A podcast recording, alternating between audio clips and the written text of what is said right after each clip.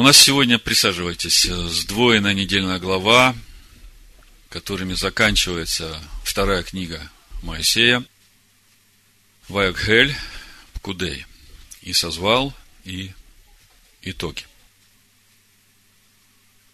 Вся книга Шмот, вторая книга Моисея, посвящена тому, как Всевышний вспомнил о народе своем, послал Маше вывести свой народ, и год спустя после всех событий, которые были после выхода, мы видим, народ поставил скинию, и скинию наполнило присутствие Всевышнего, которое перед этим покинуло стан, когда народ сделал золотого тельца. И очень важно всем нам понимать предназначение этой скинии и назначение этой скинии. Вот я не знаю, как э, более точно подобрать русские слова, э, но смысл в чем? Всевышний сказал, сделают мне скинию, и я буду обитать в них. В Ишаханте Бетахам. То есть, э, главная цель, глобальная цель скини – это присутствие Всевышнего. И вместе с тем мы видим, что назначение скини именно обеспечивать это присутствие Всевышнего – на всем пути народа в обетованную землю. Вот это вот важно понимать. В одной из проповедей в предыдущие разборы мы разбирали Мешкан, Мешкан Гайдут, мы читаем в Торе. И сделают мне скинию, скинию свидетельства.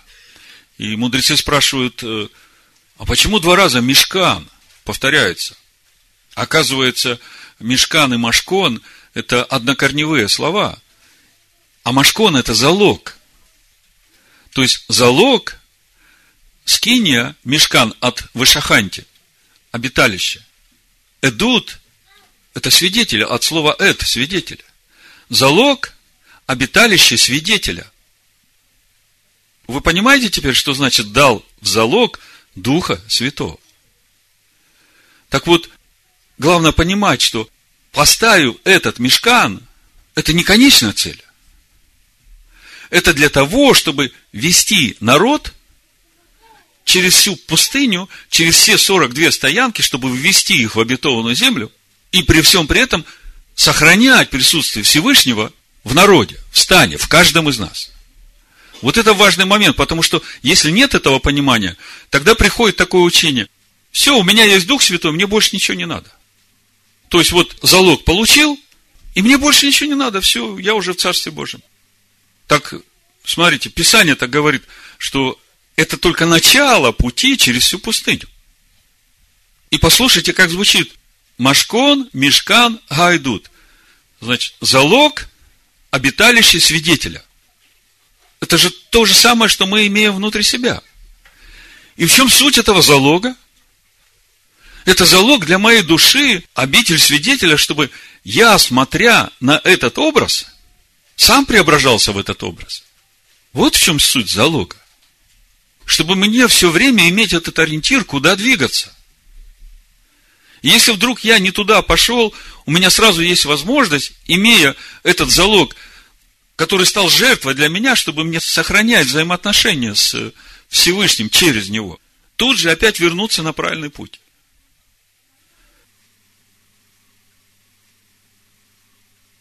Итак, у нас сегодня завершающие две недельные главы Вагель Пкудей, которые завершают вторую книгу Моисея Шмот. И мы уже не первый год разбираем эти недельные главы, и очень много откровений уже получено по этим недельным главам. Сегодня хочу коснуться двух очень важных моментов по нашей недельной главе. Мы много говорим о том, как строить скинию Всевышнего, из чего строить. И мы понимаем, что речь идет об обители Всевышнего в нас. Иешуа в Евангелии от Иоанна в 14 главе сказал, что у Всевышнего обителей много. С первого стиха написано, да не смущается сердце ваше, веруйте во Всевышнего и в меня веруйте, в доме отца моего обителя много. А если бы не так, я сказал бы вам, я иду приготовить место вам. И когда пойду и приготовлю вам место, приду опять и возьму вас к себе, чтобы вы были, где я. С одной стороны, он уходит, готовит нам место, и потом придет и возьмет нас туда, где мы. А с другой стороны, мы знаем, что он пришел, когда мы возвали к Всевышнему, вошел в наши сердца и стал этим залогом свидетеля, о чем я говорил в начале сегодня. И мы теперь, взирая на него, преображаемся из славы в славу, из силы в силу, в образ и подобие его. Так вот, очень важно нам понимать, как происходит этот процесс строительства. И когда я читал Писание, согласитесь, на сотворение мира отделена всего одна глава в книге Барышит. А на устроение скинии, на изготовление одежд первосвященников, на посвящение их, практически две трети книги, книги Шмот, второй книги Моисея, отведено именно для этого. И понимая, что Тора, в ней нет ничего лишнего, э, постоянно задаешься вопросом, отче, а что такого важного, э, вот через все это ты хочешь сказать, что ты трижды нам говоришь одно и то же, как бы с разных сторон. Сначала Всевышний говорит Маше на горе, как это все будет. Причем он это говорит ему до того, как народ сделал золотого тельца. Потом э, Маше спускается, рассказывает, что Всевышний сказал и что делать и как делать. Потом призывает мудрых сердцем, и народ приносит свои пожертвования, то, из чего строить. И мудрые сердцем все строят. И опять все описывается, как, что строилось. И потом мы читаем о том, как это все собирается, в какой последовательности. И при этом все это помазывается елеем, и скиния, и предметы служения в скинии, и одежды священников, и сами священники, и все это освящается, и все это для того, чтобы приготовить место, обитель для Всевышнего в его народе. И мы уже обращали внимание на то, что все, что было сделано, было принесено э, Моисею, и Моисей все посмотрел, это 39 глава книги Шмот, посмотрел все, насколько все сделано правильно, и в конце мы читаем 42 стих, 39 глава.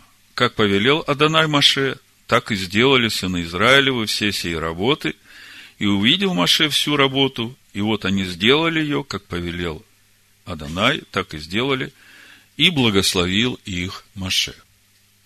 Скажите, если бы они сделали что-то неправильно, благословил ли бы их Маше?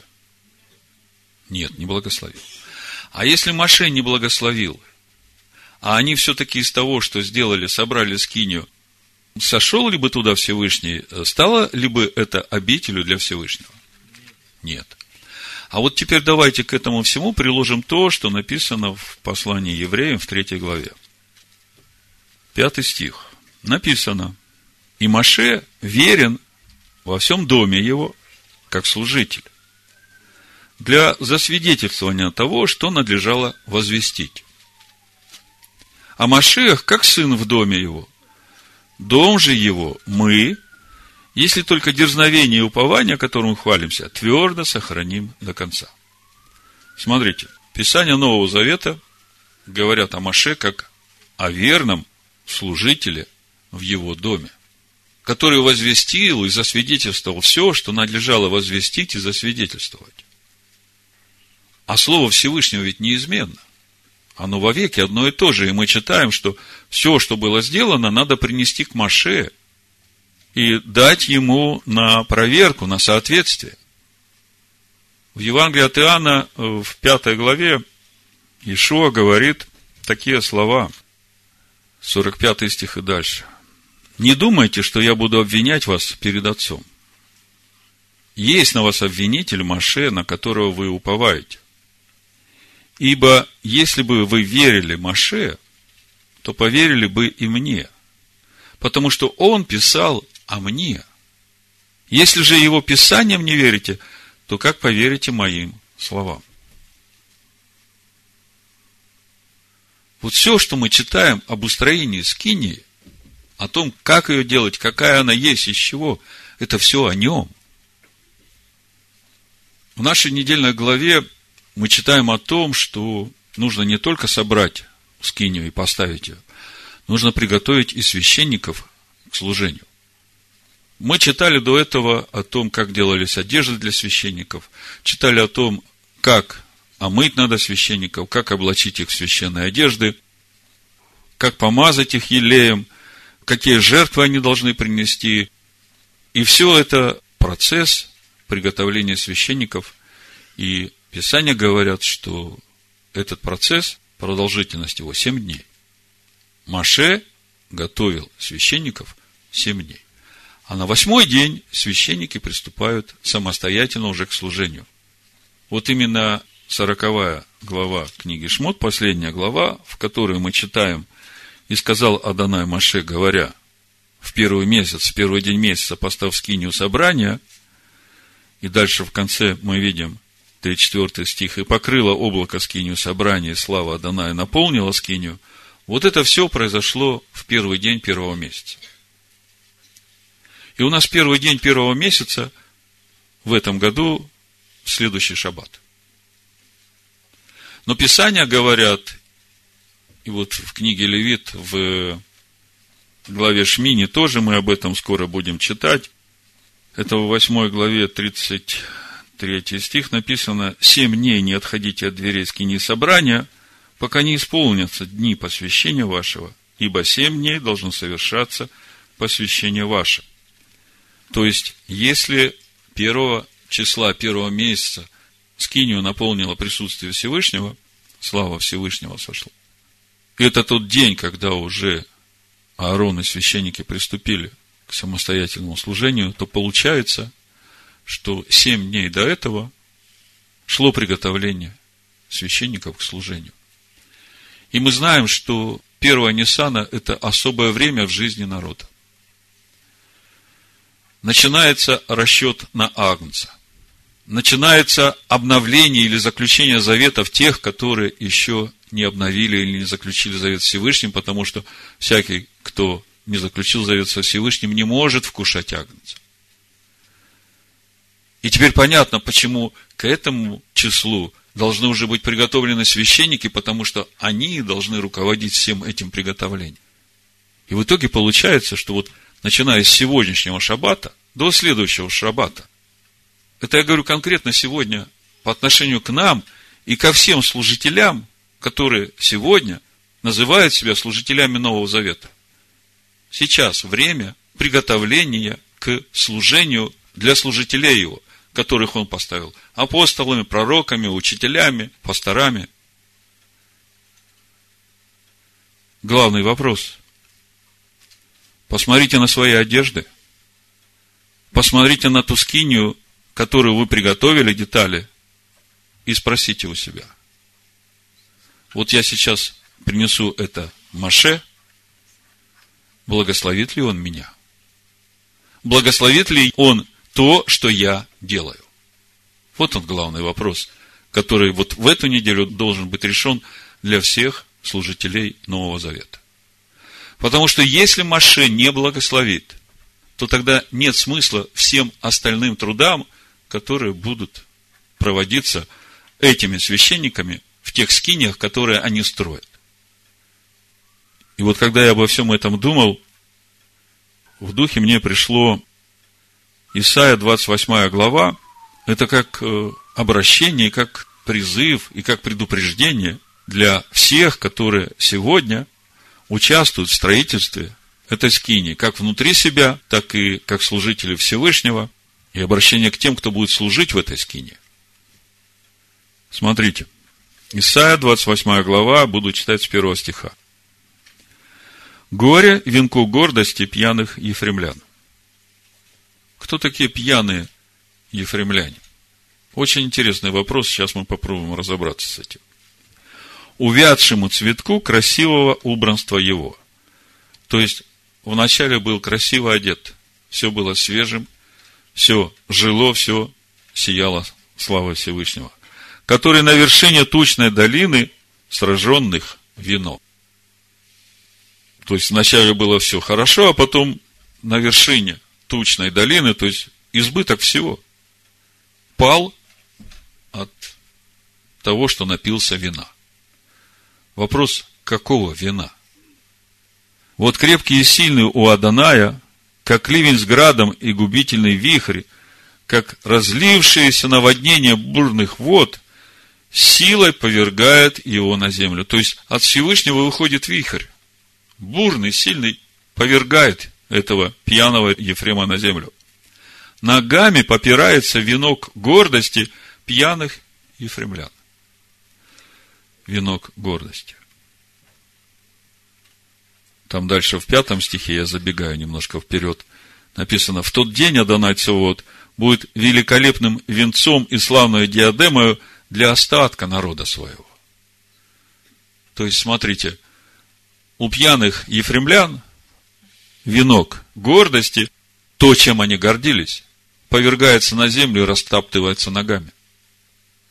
А у остатка народа в тот день этот венок, это Всевышний будет венцом его и славную диадему. Ногами попирается венок гордости пьяных ефремлян. И с увядшим цветком красивого убранства его, который на вершине тучной долины, делается то же, что бывает созревшую прежде времени смоквою, которую кто скоро, кто увидит, тот час берет в руку и проглатывает ее. Вот когда я эти строки читаю, мне сразу приходит в духе э, книга Откровений, 17 глава, в 16 стихе.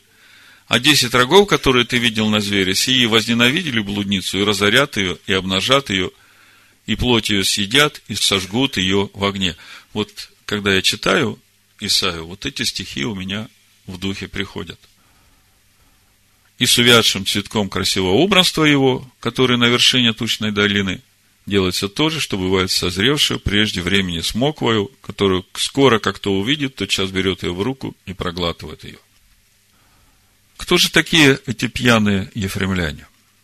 Если говорить духовно категориями Танаха, то это те верующие, которые отказались от того, чтобы поклоняться Всевышнему вместе с иудеями в святом храме в городе Иерусалиме. И сделали себе золотого тельца, даже двух, поставили одного в Вифиле, а другого в Дане. И сказали, вот боги твои, Израиль, которые вывели тебя из земли египетской, вот теперь вам не надо ходить в Иерусалим, вот теперь здесь можете им поклоняться. Это третье царство, 12 глава, я прочитаю несколько стихов. С 26 стиха буду читать. «И говорил Иеровам в сердце своем, царство может опять перейти к дому Давидову. Если народ сей будет ходить в Иерусалим для жертвоприношения в доме Аданая, то сердце народа сего обратится к государю своему, к Равааму, царю иудейскому, и убьют они меня, и возвратятся к Равааму, царю иудейскому. И посоветовавшись, царь сделал двух золотых тельцов и сказал народу, не нужно вам ходить в Иерусалим, вот боги твои, Израиль, которые вывели тебя из земли египетской. И поставил одного в Вифиле, а другого в Дане. И повело это к греху, ибо народ стал ходить к одному из них, даже в Дан. И построил он капище на высоте, и поставил из народа священников, которые не были из сынов Левиных. И установил Иеровам праздник в восьмой месяц, в пятнадцатый день месяца, подобный тому празднику, какой был в Иудее – только в Иудее был в седьмой месяц, в пятнадцатый день. И приносили жертвы на жертвеннике. Тоже сделал он в Вифиле, чтобы приносить жертву тельцам, которых сделал. И поставил в Вифиле священников высот, который устроил, и принес жертвы на жертвеннике, которые он сделал в Вифиле, в Байтеле. В пятнадцатый день восьмого месяца, месяца, обратите внимание, который он произвольно назначил. И установил праздник для сынов Израилевых, и подошел к жертвеннику, чтобы совершить курение. Вот они, духовно пьяные ефремляне. Мы не будем праздновать вместе с иудеями. Мы не будем ходить в Иерусалим и поклоняться Всевышнему вместе с иудеями. Мы сделаем себе других богов. и назовем их богами, которые вывели нас из земли египетской. Мы праздники сделаем себе другие. Чтобы у нас ничего общего с иудеями не было, потому что если вдруг у нас что-то будет общее с иудеями, мы же потеряем эту власть над людьми. Они же вернутся к иудейскому царю. Когда мы смотрим на историю римского христианства, она точь-в-точь, точь, как под калечку, ложится на все то, о чем мы сейчас читали. Но это еще не все. Это обращение к священникам, к служителям, которые призваны устраивать эту живую скинию Всевышнего с человеками, которые должны приготовить все эти составляющие скини, все эти одежды, и все это принести к Маше. Как вы думаете, вот эти пьяные ефремляне, все, что они строили, если они принесут к Маше, благословит ли он их? Не благословит. Вот э, на прошлой неделе сестра Вита э, принесла мне одну заметку из э, журнала. Ну, такой околосветский журнал, статья одного из э, руководителей наших традиционных христианских конфессий в, в Риге, в Латвии. Я не буду называть имен, это несущественно. Существенно то, что написано. Значит, э, я прочитаю на латышском, чтобы подлинник прозвучал, а потом дам свой перевод, если я в чем ошибся, вы меня поправите. Значит, он пишет, Базниця, vienmēr ir rūpējusies par mācības pareizību. Nikējas ticības apliecība ir radusies kā pareizas mācības pazinojums, pēc kura patiesos kristiešus atšķirt no Ariāna heretikiem. Sapulcēs koncils, teologi strīdēs, diskutē, formulēja šo apliecību un baznīca kopš 4. gadsimta to katra dievkalpojuma apliecina, lai turētos pie pareizas mācības. Значит, вот перевод. Церковь все время заботилась о правильном учении. Никейские символы веры появились как правильное учение, в соответствии с которым можно отличить истинных христиан от арианских еретиков. Собрался консилиум, речь идет о Никейском соборе, 325 год. Теологи спорили, дискутировали, формулируя это исповедание веры, и церковь, начиная с IV века и по сегодня, во время каждого служения провозглашает и свидетельствует это исповедание веры, никейские символы веры – чтобы держаться правильного учения. Что же произошло на Никейском соборе? Вместо единого Бога пришел триединый Бог. Вместо иудейских праздников пришли произвольно назначенные свои праздники. Вместо 14-го Ниссана вечером праздника Песах, это был один из вопросов, который решался – Придумали другую дату. Отменили субботу. Отменили праздники Адоная. Отменили кашрут. В общем, убрали краеугольный камень из основания той общины, которую строит Машех Иешуа, истинный Машех. И положили другое основание на никейских символах веры. С другим содержанием – с другим Евангелием, с другим Иисусом. Во 2 Коринфянам 11 главе в 4 стихе апостол Павел говорит, Ибо если бы кто, придя, начал проповедовать другого Иисуса, которого мы не проповедовали, и если бы вы получили иного духа, которого не получили, или иное благовестие, которого не принимали, то вы были бы очень снисходительны к тому.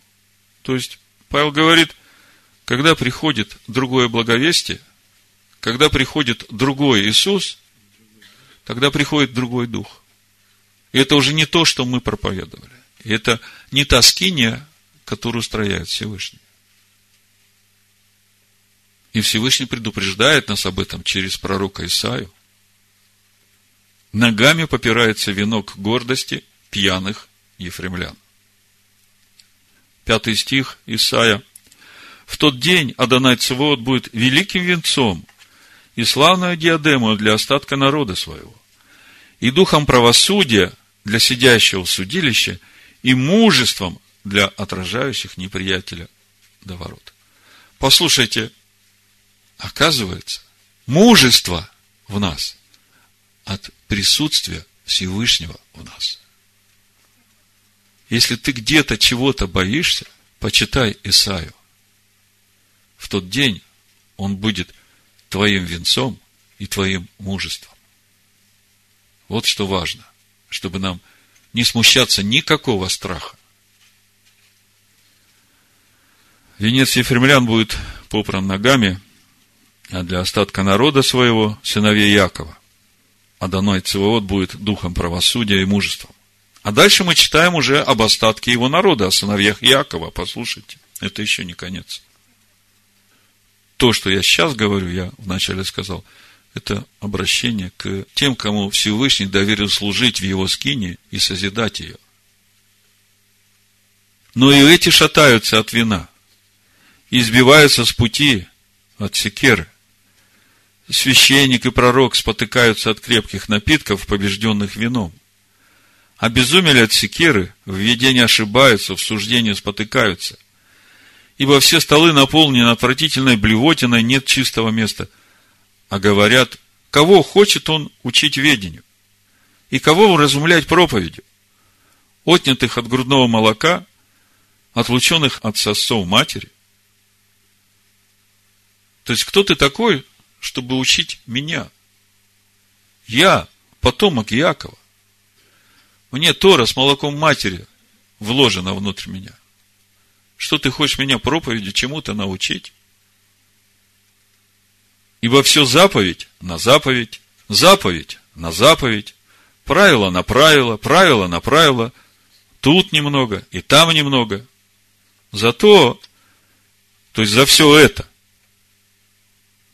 лепечущими устами и на чужом языке будут говорить к этому народу.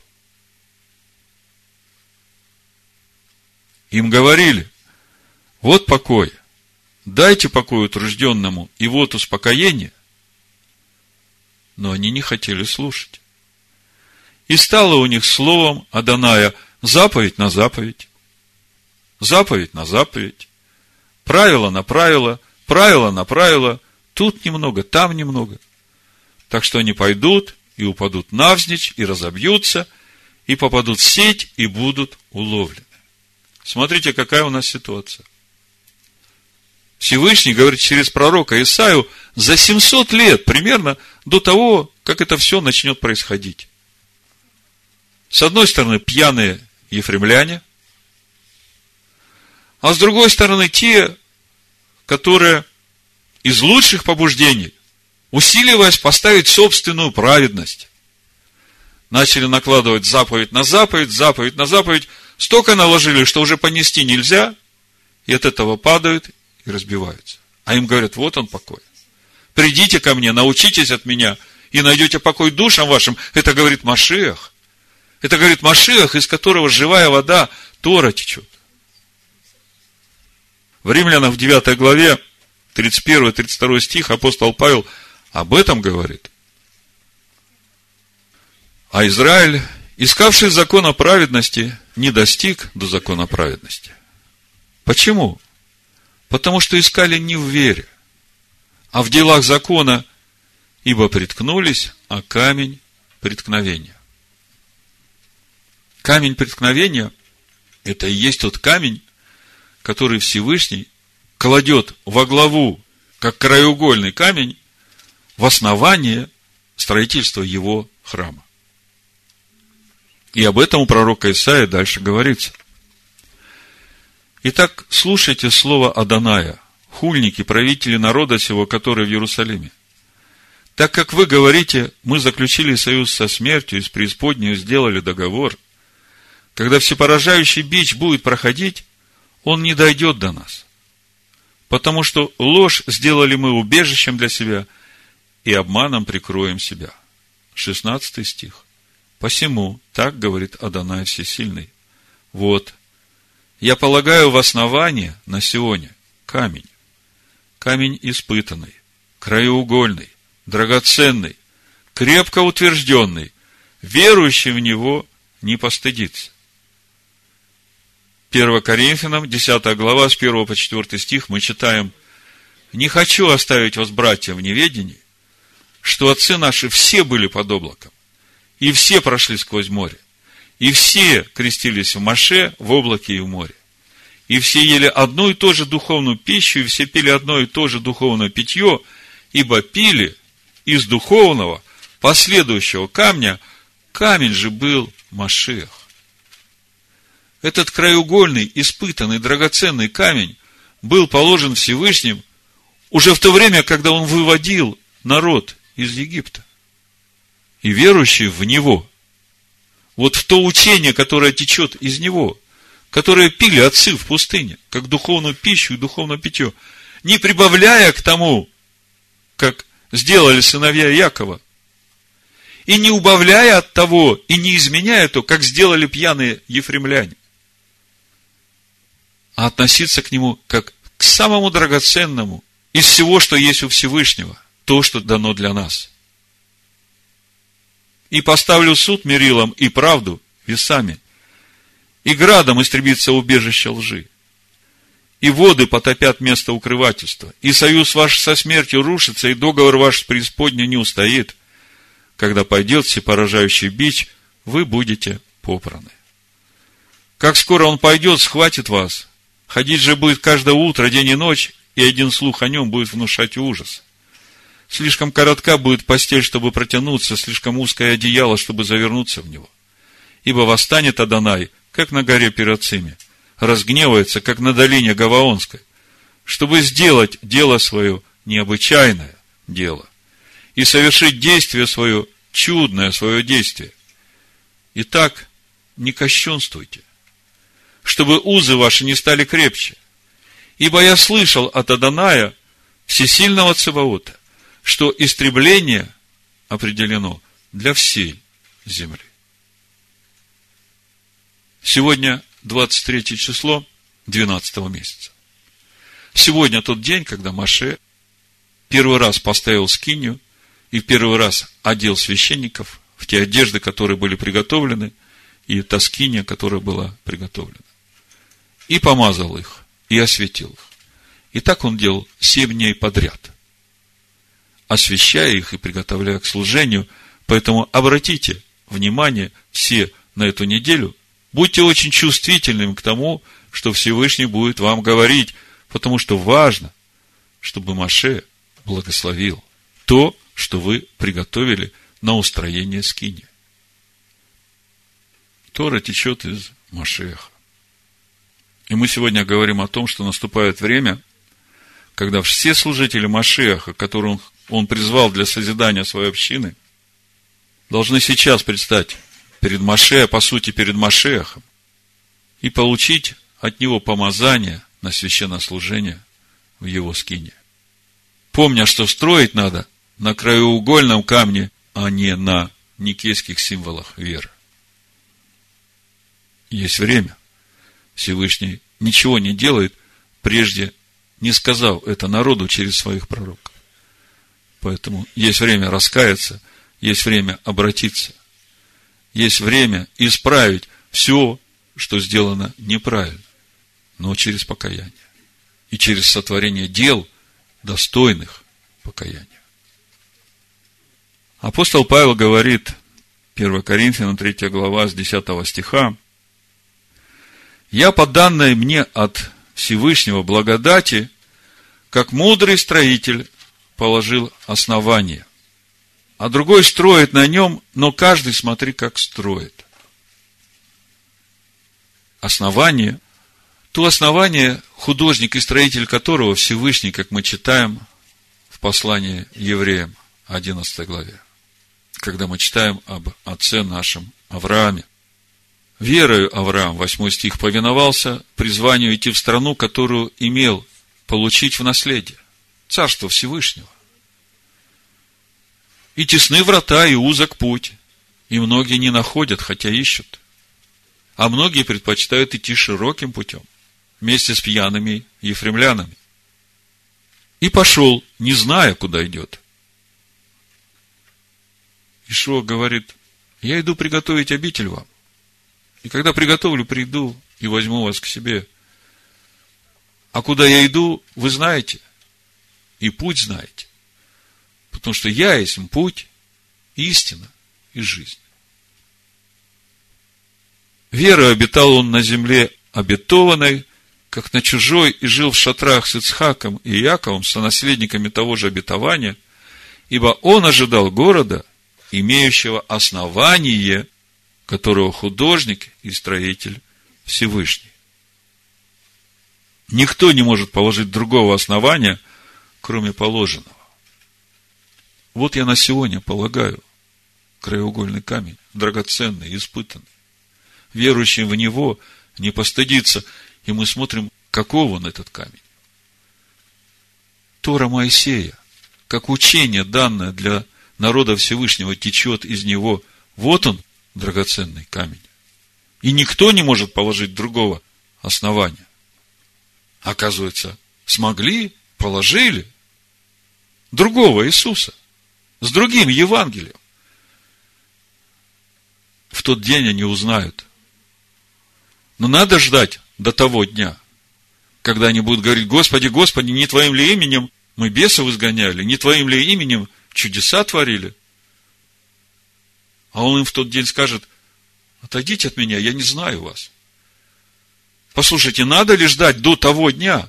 Ведь в тот день уже ничего не изменишь. Сейчас время благоприятно. Сейчас милость Всевышнего. Никто не может положить другого основания, кроме положенного, и оно есть в Писаниях. И все могут это проверить. И это не никейские символы веры. Это краеугольный камень, из которого течет Тора Моисея.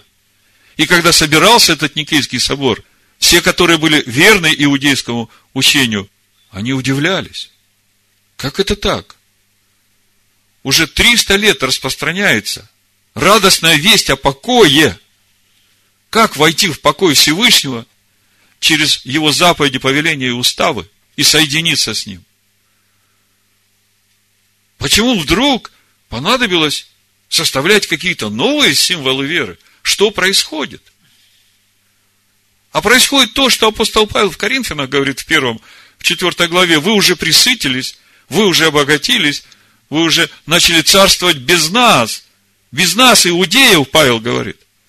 О, если бы вы и на самом деле царствовали, чтобы и нам с вами царствовать.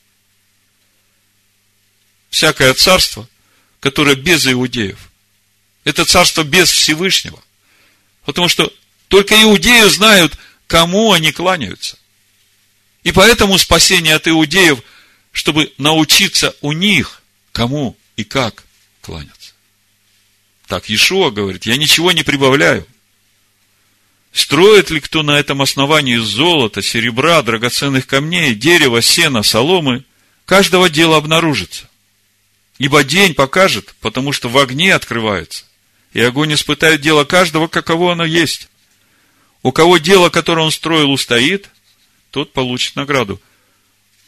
Устоит, если есть твердое основание. А если дом построен на песке, то не устоит. На другом Иисусе не устоит. А у кого дело сгорит, тот потерпит урон. Впрочем, сам спасется, но так как бы из огня.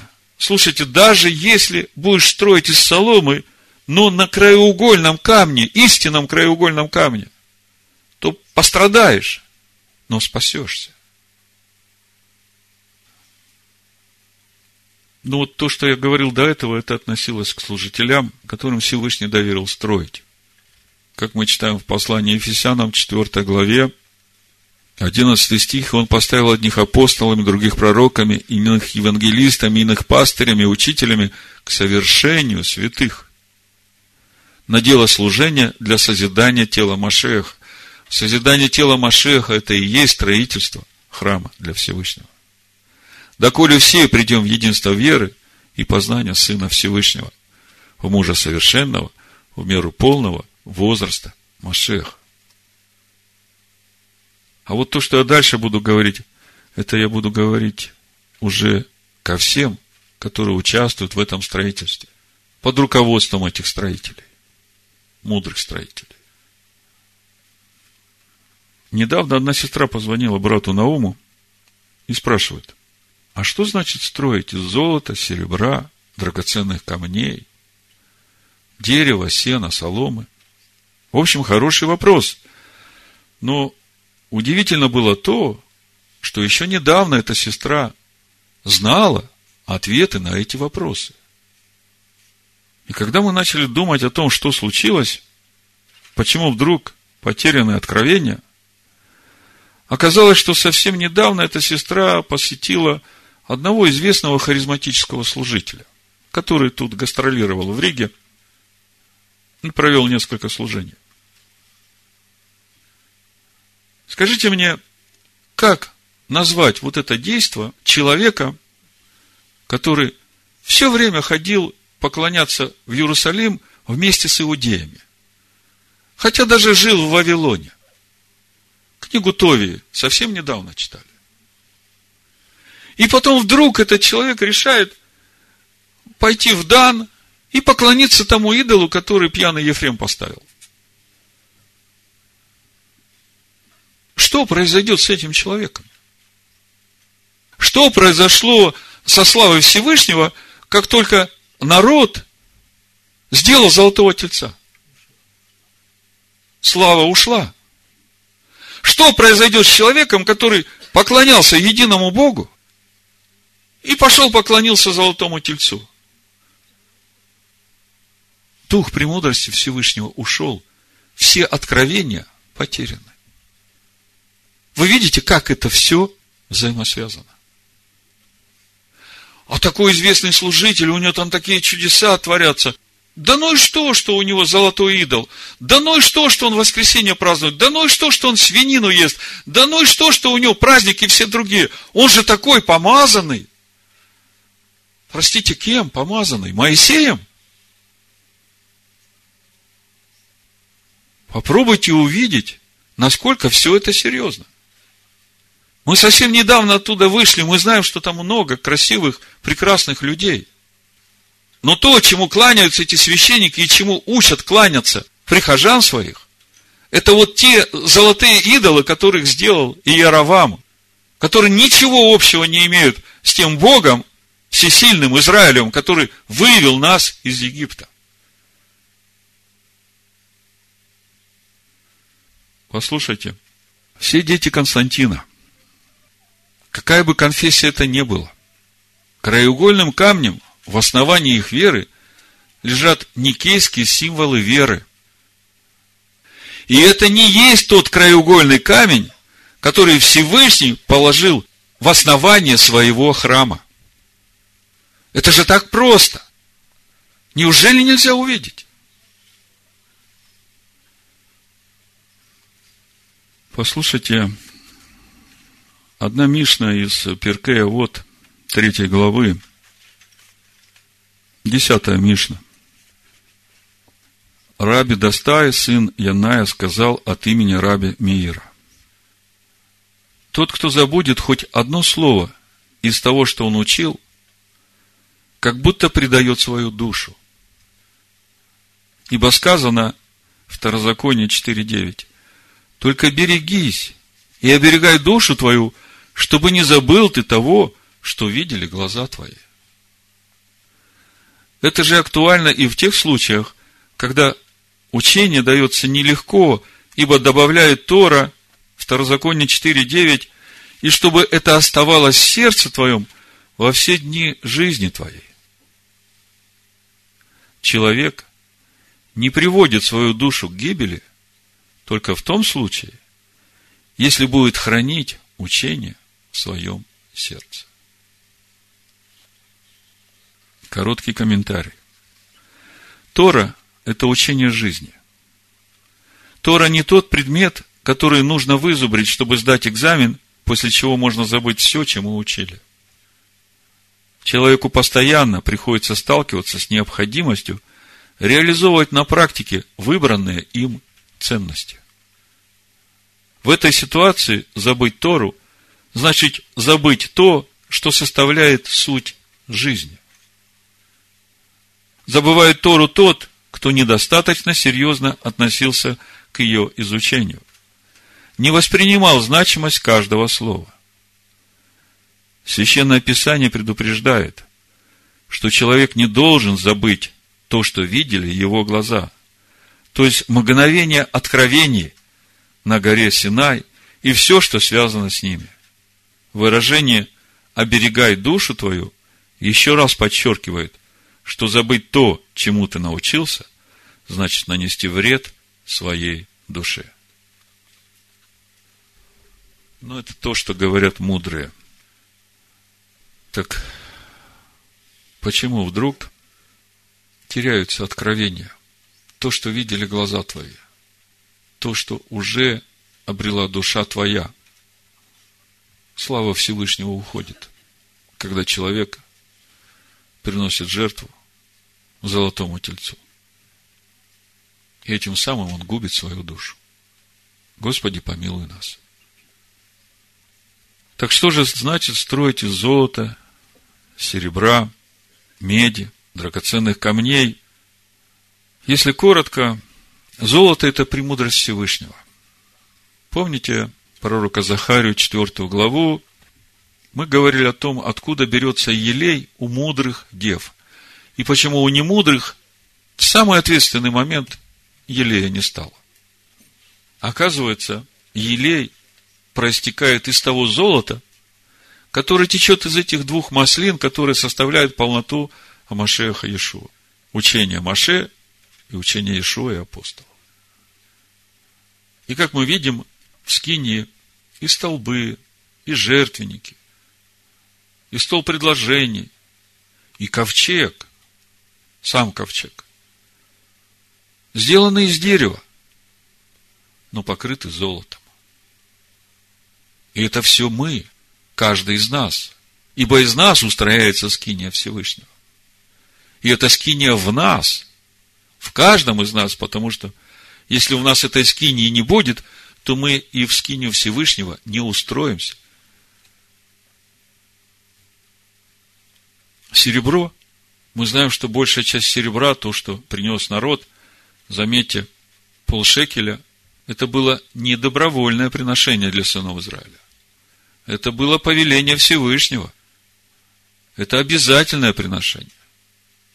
И большая часть этого серебра пошла на основания, на которых стоит скиния. Сто талантов серебра на сто подножий ста столбов скини. И когда мы говорим об этих полшекеля, которые пошли в основание скини, мы начинаем видеть, оказывается, что именно возношение нашей души Всевышнему и посвящение ее Всевышнему, это и есть вот то основание, на котором в этом мире строится скиния Всевышнего. Медь.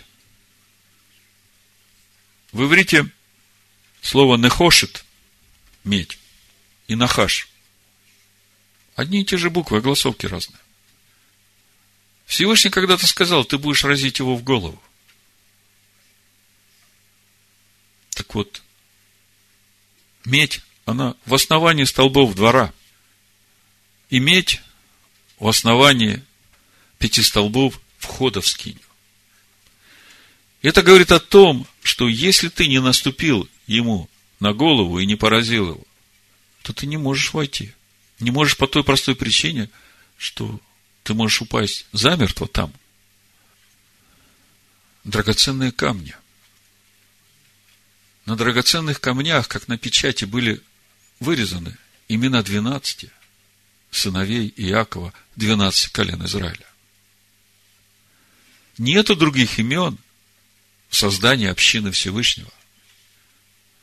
В небесном Иерусалиме двенадцать ворот – И они все имеют имена 12 сыновей Иакова. И только через эти врата можно войти в небесный Иерусалим.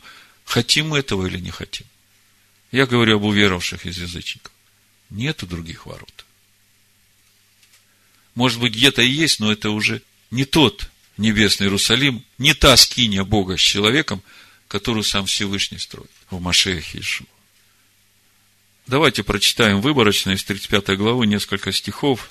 Я хочу вам показать, каким образом все мы участвуем в приготовлении этой скини, в приготовлении одежд первосвященника. Раньше я, когда читал, для меня эта тема вообще была закрыта. Я думал, кто мы и что мы, что мы можем для нашего первосвященника что-то приготовить. Но почему-то Тора, две трети книги Исход рассказывают о том, как сыны Израиля участвовали в приготовлении скини и одежд священника и первосвященника. И в этот раз, когда мы читали о приготовлении одежды для священника, ну, для священников понятно. Весонные одежды – это святость, это чистота, белый весон. Четыре вида одежды. И у первосвященника тоже эти четыре вида одежды есть. Хитон одевается, михнасаем, штаны, мы говорили, пояс, кидар на голову. Вот они, четыре одежды. Заметьте, без покрытия головы ни один священник, мужчина, не мог войти в присутствие Всевышнего. Это Тора. То, что говорит Павел о покрытии головы для мужчины, он говорит о том, чтобы у мужчины не было в этом покрытии ничего свисающего – потому что это его бесчестит.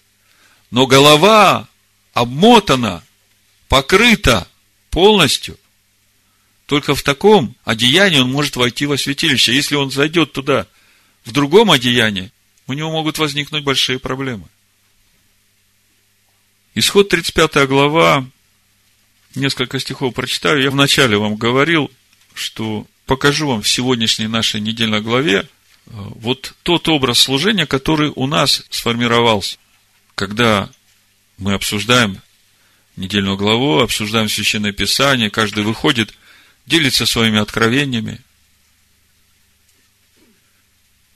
Это все есть в нашей недельной главе, и это как раз часть всего того материала, из которого строится скиния. Четвертый стих, и дальше написано, и сказал Маше всему обществу сынов Израилю, в 35 глава книги Шмот, вот что заповедал Адонай. Сделайте от себя приношение Адонаю. Послушайте, от каждого должно быть приношение. Каждый по усердию пусть принесет приношение Адонаю. Золото, и мы уже говорили, что есть золото. Серебро, и мы уже говорили, как духовно понимать серебро. Медь, и об этом говорили шерсть голубого, пурпурового, червленого цвета, и весон, и козью шерсть. И вот это очень интересно. Об этом мы сейчас поговорим. Кожа барани красная, кожа синяя, дерево сетим, елей для светильника, ароматы для елея помазания и для благовонных курений, камень оникс, камни вставные для эфода и наперсника. И всякий из вас, мудрый сердцем, пусть придет и сделает все, что повелел Адонай. И приходили все, 21 стих, которых влекло к тому сердце, и все, которых располагал дух, и приносили приношения Адонаю для устроения скини собрания и для всех потребностей ее, и для священных одежд. Одежд первосвященника. Очень важный момент. И приходили мужья с женами, и все по расположению сердца приносили кольца, серьги, перстни, привески, всякие золотые вещи. Каждый, кто только хотел, приносил золото Адонаю. Послушайте, это очень важный момент. Прошлый шаббат я коснулся вскользь одной простой темы. Когда мы задались вопросом о том, из чего был сделан золотой телец, проверьте в Писаниях. Аарон сказал, принесите свои серьги. Почему? Когда мы смотрим после того, что произошло в Сихеме с Иаковом, с Диной, дочерью его, тоже 35 глава, только э, книги Баришит. Иаков сказал, второй стих, дому своему и всем бывшим с ним, бросьте богов чужих, находящихся у вас, и очиститесь, и перемените одежды ваши. Иаков говорит о чужих богах. Про серги он здесь ничего не говорит. Послушайте, что дальше. Встанем и пойдем в Вифель, в Байтель. Там устрою я жертвенник всесильному, который услышал меня в день бедствия моего и был со мною в пути, которым я ходил. И отдали Якову всех богов чужих, бывших в руках их, и серги, бывшие в ушах их. Простите меня, Яков про серги ничего не говорил. Они принесли всех богов чужих и серги отдали ему. И закопал их Яков под дубом, который близ Сихема. И я тогда сказал, вы обратите внимание на то, что золотой телец, материалом для него были серьги. А здесь Яков говорит, бросьте идолов своих, богов чужих. Про серьги ничего не говорит, а народ приносит и серьги. Если мы посмотрим в Писаниях, это Языкиль, 16 глава. Там можно увидеть этот процесс, как все происходит. Буду читать с первого стиха. «И было ко мне слово Аданая. Сын человеческий, выскажи Иерусалиму мерзости его, и скажи, так говорит Адонай, всесильный черь Иерусалима. Твой корень и твоя родина в земле ханаанской, отец твоя Мария и мать твоя хитиянка. При рождении твоем, в день, когда ты родилась, пупа твоего не отрезали, и водою ты не была омыта для очищения, и солью не была осолена, и пеленами не повита. Ничей глаз не сжалился над тобою, чтобы из милости к тебе сделать тебе что-нибудь из этого, но ты выброшена была на поле по презрению к жизни твоей и в день рождения твоего. И проходил я мимо тебя и увидел тебя брошенную на попрание в кровях твоих, и сказал тебе, кровях твоих живи.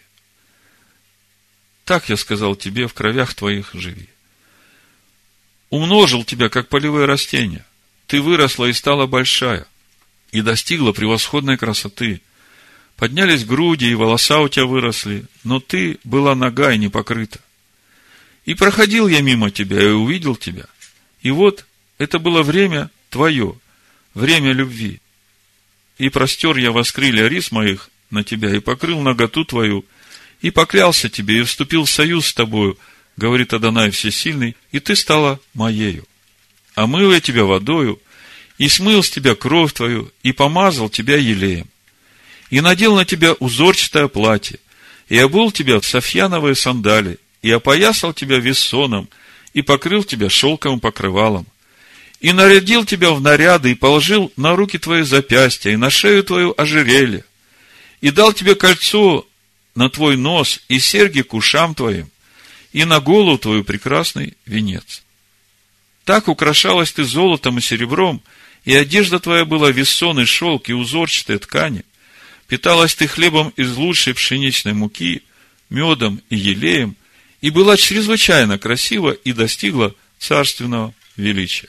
И пронеслась по народам слава твоя ради красоты твоей – потому что она была вполне совершенна при таком великолепном наряде, который я возложил на тебя, говорит Адонай Всесильный.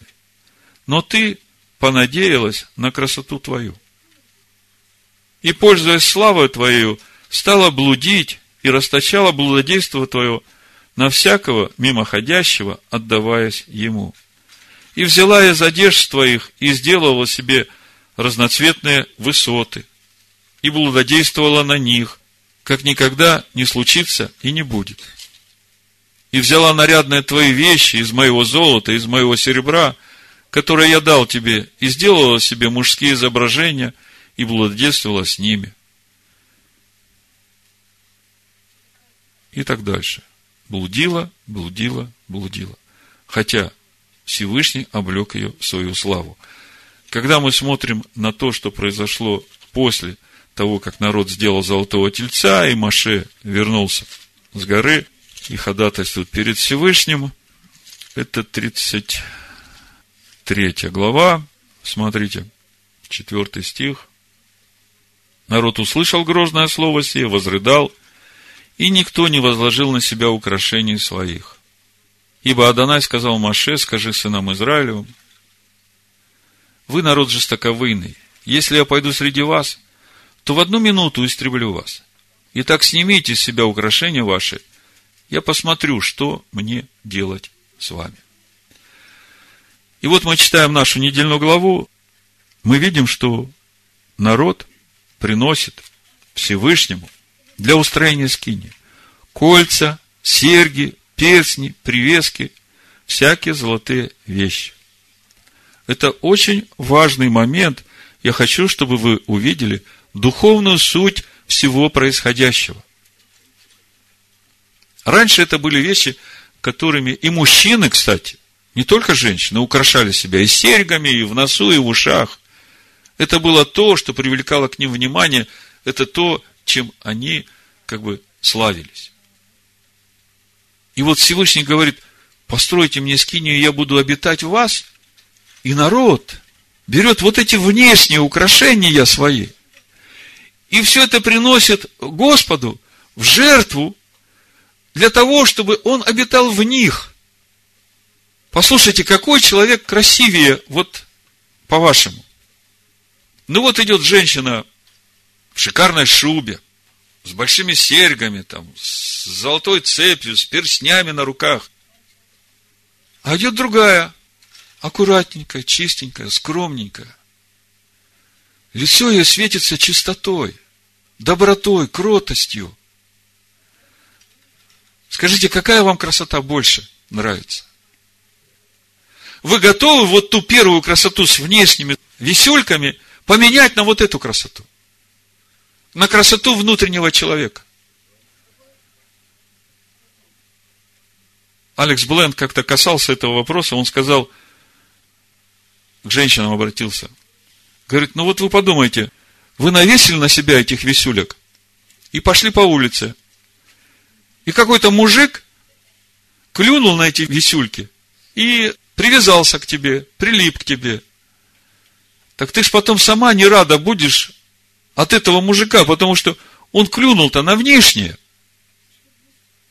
Разве ты не можешь с ним построить тот настоящий дом, в котором будет жить Всевышний? Понимаете, о чем речь? Я не говорю сейчас, что мы должны э, ходить неопрятные. Так женщина вообще Всевышний вложил внутрь это желание быть красивой, нравиться своему мужу. Но украшай себя, когда он приходит с работы. Не возбороняется. Только акцент надо делать не на внешнюю красоту, а на внутреннего, духовного человека. Как вы думаете, откуда апостол Петр в первом послании, в третьей главе, вот взял вот это? Третий стих и дальше написано. Да будет украшением вашим не внешнее плетение волос, не золотые уборы, не нарядность в одежде, но сокровенный сердце человек, в нетленной красоте кроткого и молчаливого духа, что драгоценно перед Всевышним. Вот что драгоценно перед Всевышним. И это та драгоценность, которая гораздо дороже всяких серьг в ушах, в носах, перстнях, цепочек. Ну вот представьте, я пришел на служение с серьгой в носу, в ушах, с цепью, с перстнями и начал бы вам проповедовать. Понимаете? Вы посмотрите на Ишуа. Вы можете представить, что Ишуа вот ходил в перснях, в цепях и во всем прочем? Не внешняя красота важна. Внутренняя. Когда будет внутренняя красота, тогда она будет сиять лучше всяких украшений на вас. И вот то, что апостол Петр здесь пишет, это не только к женщинам относится. Это относится к каждому мужчине, потому что мы все, как жена для Машеха.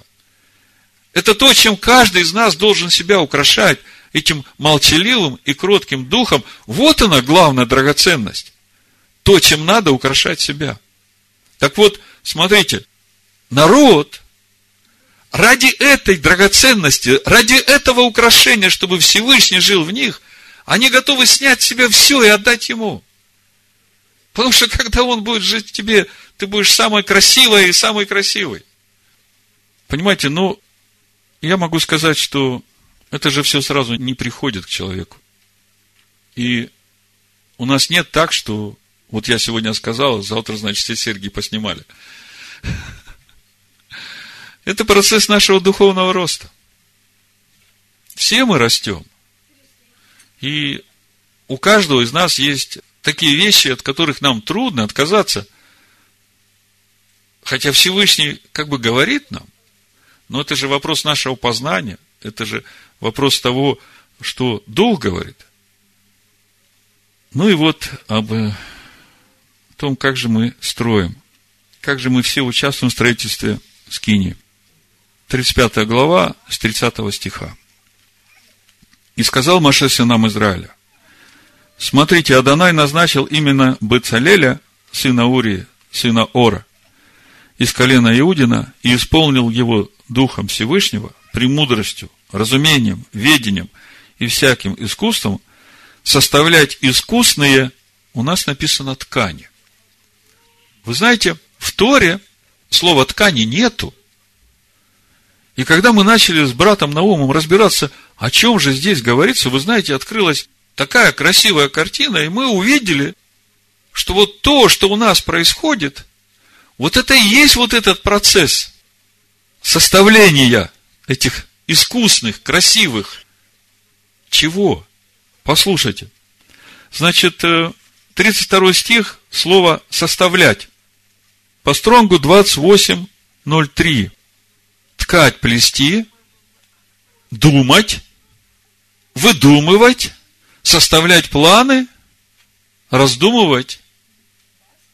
Мыслительный процесс. Дальше. Это составлять. Искусные. Искусные. По стронгу 42.84. Мысль, помышление – намерение, замысел. Искусный, прекрасный дизайн, нечто искусно придуманное и сделанное. И слова ткани в Торе вообще нет. То есть, вот этим мудрым приносят золото, серебро, вот эти нити шерстяные. И все это для того, чтобы из этого соткать, сложить искусный замысел. Работать из золота, серебра, меди и резать камни для вставливания, и резать дерево, и делать всякую художественную работу. И способность учить других вложил в сердце его. Вот э, прошлый шаббат я вам все время говорил, читаешь Павла, и все время вопрос, так, а где это Павел в Торе увидел? Помните, мы об этом говорили? И вот я читаю, и способность учить других. И сразу Тимофея, вторая глава, второе послание. Укрепляйся, сын мой, в благодати Машехам Иешуа, вот в этих искусных откровениях, познания Его. Вы знаете, я все время, глядя на одежду первосвященника, как бы думал, а какое назначение вот этого эфода, который так искусно, из четырех видов нитей – сплетен. Там и весон, там и шерсть червленая, и пурпурная, и голубая, и там э, золотая нить. Ну, как бы, вот это белое облачение весон, я понимаю, это святость, да. Вот та верхняя риза. И я как бы про себя думаю, так, ну, с вот этим хитоном, вот тем белым одеянием, которое одевается под низ, понятно, это святость, да с вот этой, как она здесь в синодальном переводе названа, верхняя риза, она вся голубая и внизу колокольчики.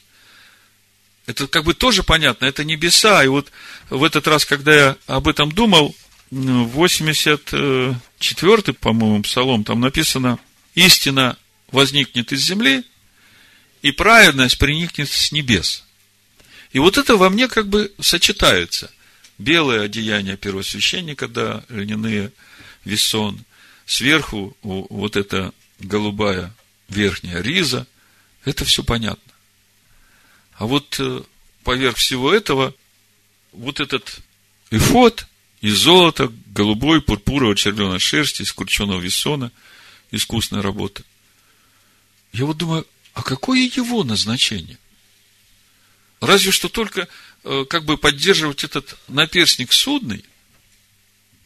И вот в этот раз, когда я читаю, как мудрые вот это все начинают ткать из этих нитей, и я смотрю, оказывается, что там про ткани ничего нет, а речь идет о пониманиях, о мыслях, которые надо соединить все вместе в единый замысел. И вот этот замысел, это и есть познание нашего Машеха. Я теперь понимаю, так вот оно, что значит этот эфот. Почему он поверх всего на первосвященнике? Это наше познание его, это то, из чего мы делаем вот эту одежду для первосвященника. И когда я смотрю, как это происходит, дальше читаем, смотрите. Значит, и способность учить других вложил в сердце его, его и Агалиава, сына Ахисамахова, из колена Данова. Он исполнил сердце их мудростью, чтобы делать всякую работу резчика, искусного ткача и вышивателя голубой, пурпуровой, червленой, весоной ткани, и ткачей, делающих всякую работу, и составляющих искусные и опять, ткани, нету в Торе слова ткани. И всего этого составляющая вот этот искусный, красивый замысел. Картину. И мы видим, что женщины, так написано. Это в 25 стихе. И все женщины мудрые сердцем. Мудрые сердцем. Помните, 14 глава притч, первом стихе там написано, мудрая женщина устроит свой дом, а глупо разрушит своими руками. И опять же, когда мы говорим о женщине, Тора ведь духовно. Мы говорим о наших душах, о наших душах, которые являются вот этими невестами, женами Машеха, живущего в нас. Так вот, мудрая душа, она устроит свой дом, украсит его всякими искусными изделиями. Мудрые сердцем женщины пряли своими руками и приносили пряжу голубого, пурпурового, червленого цвета весон. И все женщины, которых влекло сердце, умевшие прясть, пряли козью шерсть. Вот это слово «умевшие», когда смотришь на иврите, значит, э, по стронгу 2451, слово хахма – мудрость. То есть, умение – это не просто умение спицами там нитку тянуть, а это мудрость. Мудрость, которая позволяет собрать вот этот материал, из которого будет ткаться вот эта одежда священника. Первосвященника. И я говорю, когда я об этом читал, я вдруг увидел, что формат нашего служения – он именно такой есть. Вы делитесь своими откровениями. И каждый слушает, мудрый сердцем, и впитывает это в себя. Из этого всего ткет себе вот эту одежду первосвященника, по сути, устрояет вот эту обитель для Всевышнего внутри себя. И вот так мы все вместе устрояемся в Дом Всевышнего. В притчах 24 главе написано мудростью, хахма – устрояется дом. И вот это устрояется строить на иврите бана, а бина – это понимание. Корень один и тот же. То есть, мудростью и пониманием устрояется дом. В притчах написано, слава Всевышнего покрывать дело тайны, а слава царей исследовать эту тайну. И когда вам говорят, о, сие тайна великая, сие человеком не дано знать, то бегите оттуда. Там нет славы царей. Мудрость и понимание – вот что устрояет дом. и разумом тавун, убетвуна, утверждается, и с умением, на иврите даат, познанием, внутренность его наполняется всяким драгоценным и прекрасным имуществом. Да благословит Всевышний вас мудростью, разумом, познанием, чтобы все дома наши были наполнены драгоценным и прекрасным имуществом, и чтобы это было главным украшением нас. Вы меня, Машеха Иешуа. Амен. Амен. Амен. Amen. Amen. Amen. Amen. Amen.